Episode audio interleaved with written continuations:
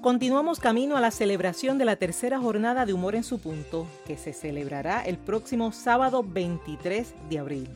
Y aquí, en Humor en su punto, el podcast, hemos estado presentando segmentos de las pasadas jornadas 2020 y 2021. En esta ocasión, presentamos a la doctora Yasmir Manon, psicóloga clínica, especialista en psicología positiva. Conoce en qué consiste la psicología positiva, las áreas de trabajo, el rol de las emociones y el sentido de vida, valioso y funcional, tanto desde la grandeza como desde la sencillez. En esta ocasión me acompaña la doctora Yasmir Manon, que vamos a estar trabajando hoy con lo que es el propósito y sentido de vida. Bienvenida, Yasmir, aquí a Humor en su punto. Saludos, estoy feliz de acompañarlos en esta noche. Conozco a, la doctora Manon, a Yasmir, de una manera muy, muy peculiar. Habíamos coincidido en algunas actividades, pero sin conocernos. Yo la había visto, ella me había visto, hasta que finalmente, pues la compañera Carmen nos invita a trabajar juntas. Nosotros trabajamos psicología positiva, yo la trabajo desde el humor y ella lo trabaja desde el concepto de felicidad. Y Yasmir, eres justamente especialista en esa área de psicología positiva. Si puedes comenzar dándonos un poco de guía de en qué consiste y qué trabaja la psicología positiva. Pues yo encantada. Realmente soy entusiasta y apasionada del tema de la psicología positiva por la forma en que llegó a mi vida, que ese cuento lo, lo, he hecho en algunas ocasiones, pero la psicología positiva es el estudio científico del funcionamiento óptimo de las personas. Eh, que les permita florecer, pero lo hace desde la ciencia, de lo que esté basado en evidencia, que en arroz y habichuelas es que sabemos que funciona y que lo hemos validado.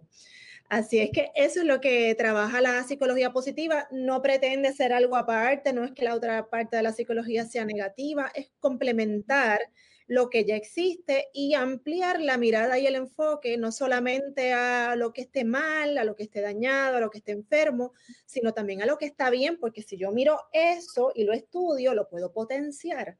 Y entonces este otro lado se beneficia también de, esa información.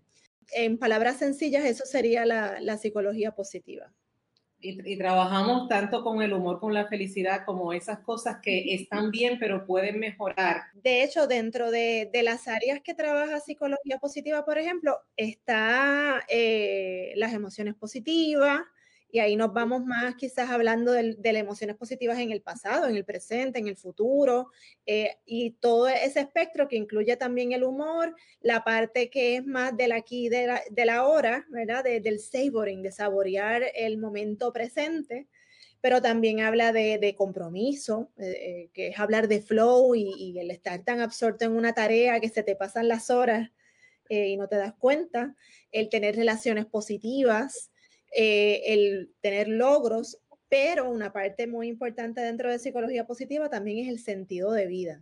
Eh, le llaman meaning, ¿verdad? En inglés.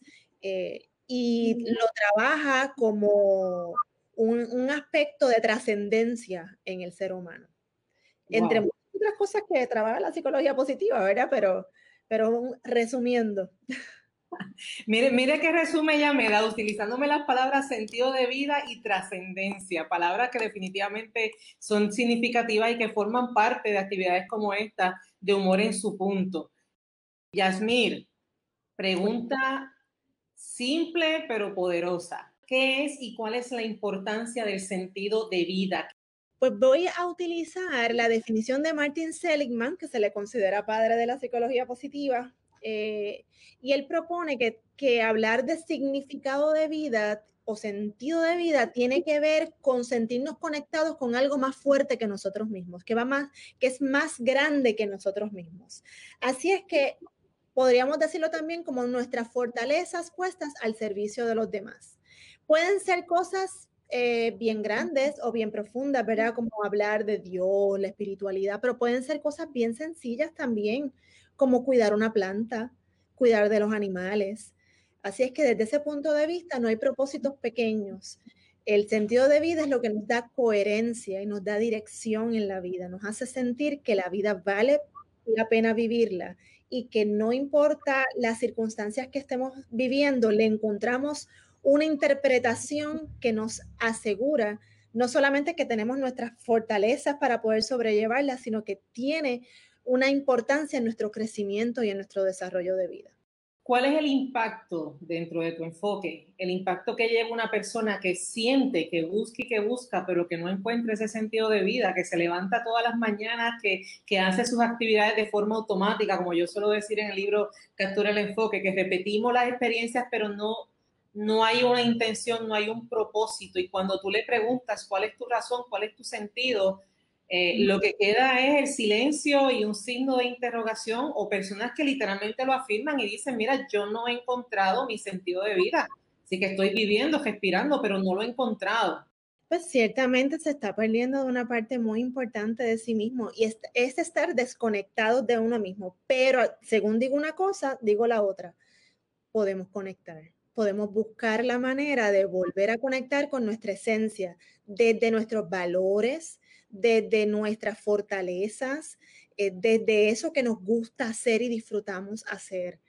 Pero para eso uno tiene que darse la oportunidad de pasar por el proceso, de salir de lo que llamamos esa zona cómoda y adentrarnos a zonas de crecimiento que van a traer 20 emociones que son incómodas para nosotros, pero que son importantes que las tengamos y que las sintamos para poder realmente crecer, cambiar, sentir que nuestra vida tiene un propósito, que las cosas que hago, todas tienen una connotación para alguien más.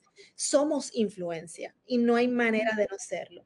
Así es que podemos tomar la decisión de ser una buena influencia o de ser una influencia significativa en la vida de los demás, en la que sea. Eh, no es que tenemos que influir en el presidente o en el gobernador o no sé, puede ser con mi familia, puede ser con mis vecinos, puede ser con mis estudiantes.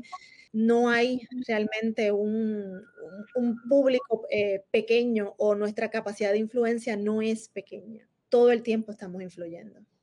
De acuerdo contigo. Y no sé hasta qué punto eh, coincides conmigo en la experiencia de ese sacarnos de la zona cómoda, ciertamente trae emociones fuertes, trae emociones que nos pueden impactar. Pero esto es como, como cuando vives una experiencia y, conoces y llegaste al resultado y miras hacia atrás y tú dices, ok, pasé esto, pero a la hora de la verdad valió el esfuerzo. Y después de valer el esfuerzo, la gran pregunta, ¿por qué no lo hice antes? O sea, ¿por, qué no me atreví antes a vivir esta experiencia? Así que quizás ese, ese miedo a salir de esa zona cómoda eh, puede paralizar o, o, puede llevarte a hiperreflexionar pero a la hora de la verdad, una vez te lanzas y sabes que hay un propósito en cada una de esas emociones y esas sacudidas, eh, definitivamente vale el esfuerzo. Y no tenerle miedo a las emociones. A veces queremos evitarlas, reprimirlas y todas tienen su razón de ser. Aunque nosotros hablamos mucho de las emociones positivas, que las catalogamos así para darle sentido, ¿verdad? organizarlas de alguna manera. Pero las emociones no son ni buenas ni malas. Las emociones son. Y si yo recibo esa información y la utilizo a mi favor, ¿qué me está queriendo decir? ¿Cómo yo aprendo de esto? ¿Cómo me muevo eh, de esa emoción más rápido?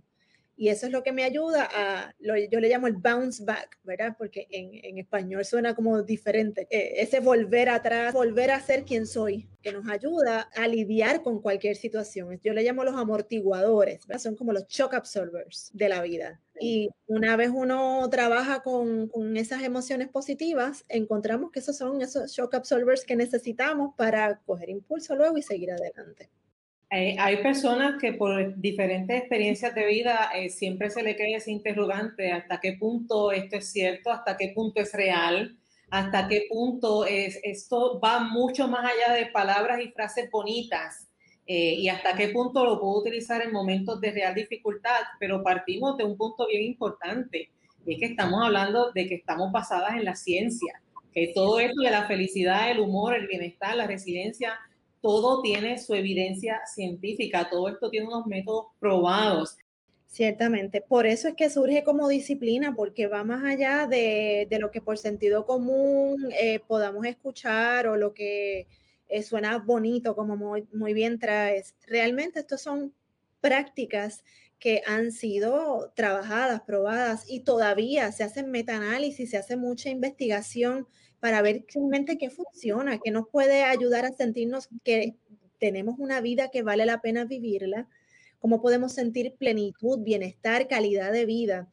Eh, y en ese sentido, hay que darle crédito a Martin Seligman porque él llega a la, asociación más prestigiosa para la, la, psicología, que es la APA, la American Psychological Association, y él pronuncia que eso es lo que él quiere que se trabaje a nivel de ciencia en su tiempo como presidente. Y de ahí se desatan tantas investigaciones. Surgen, por ejemplo, algunas que están basadas en las emociones, como la de Barbara Fredrickson, que habla de la ampliación y construcción de emociones. ella habla planteando que si las emociones negativas tienen una función adaptativa, las positivas también, y lo demostró. Así es que estamos hablando de que todas las emociones son importantes y todas tienen una función adaptativa. Lo que necesitamos es poder discernir cuándo me sirven unas más que otras.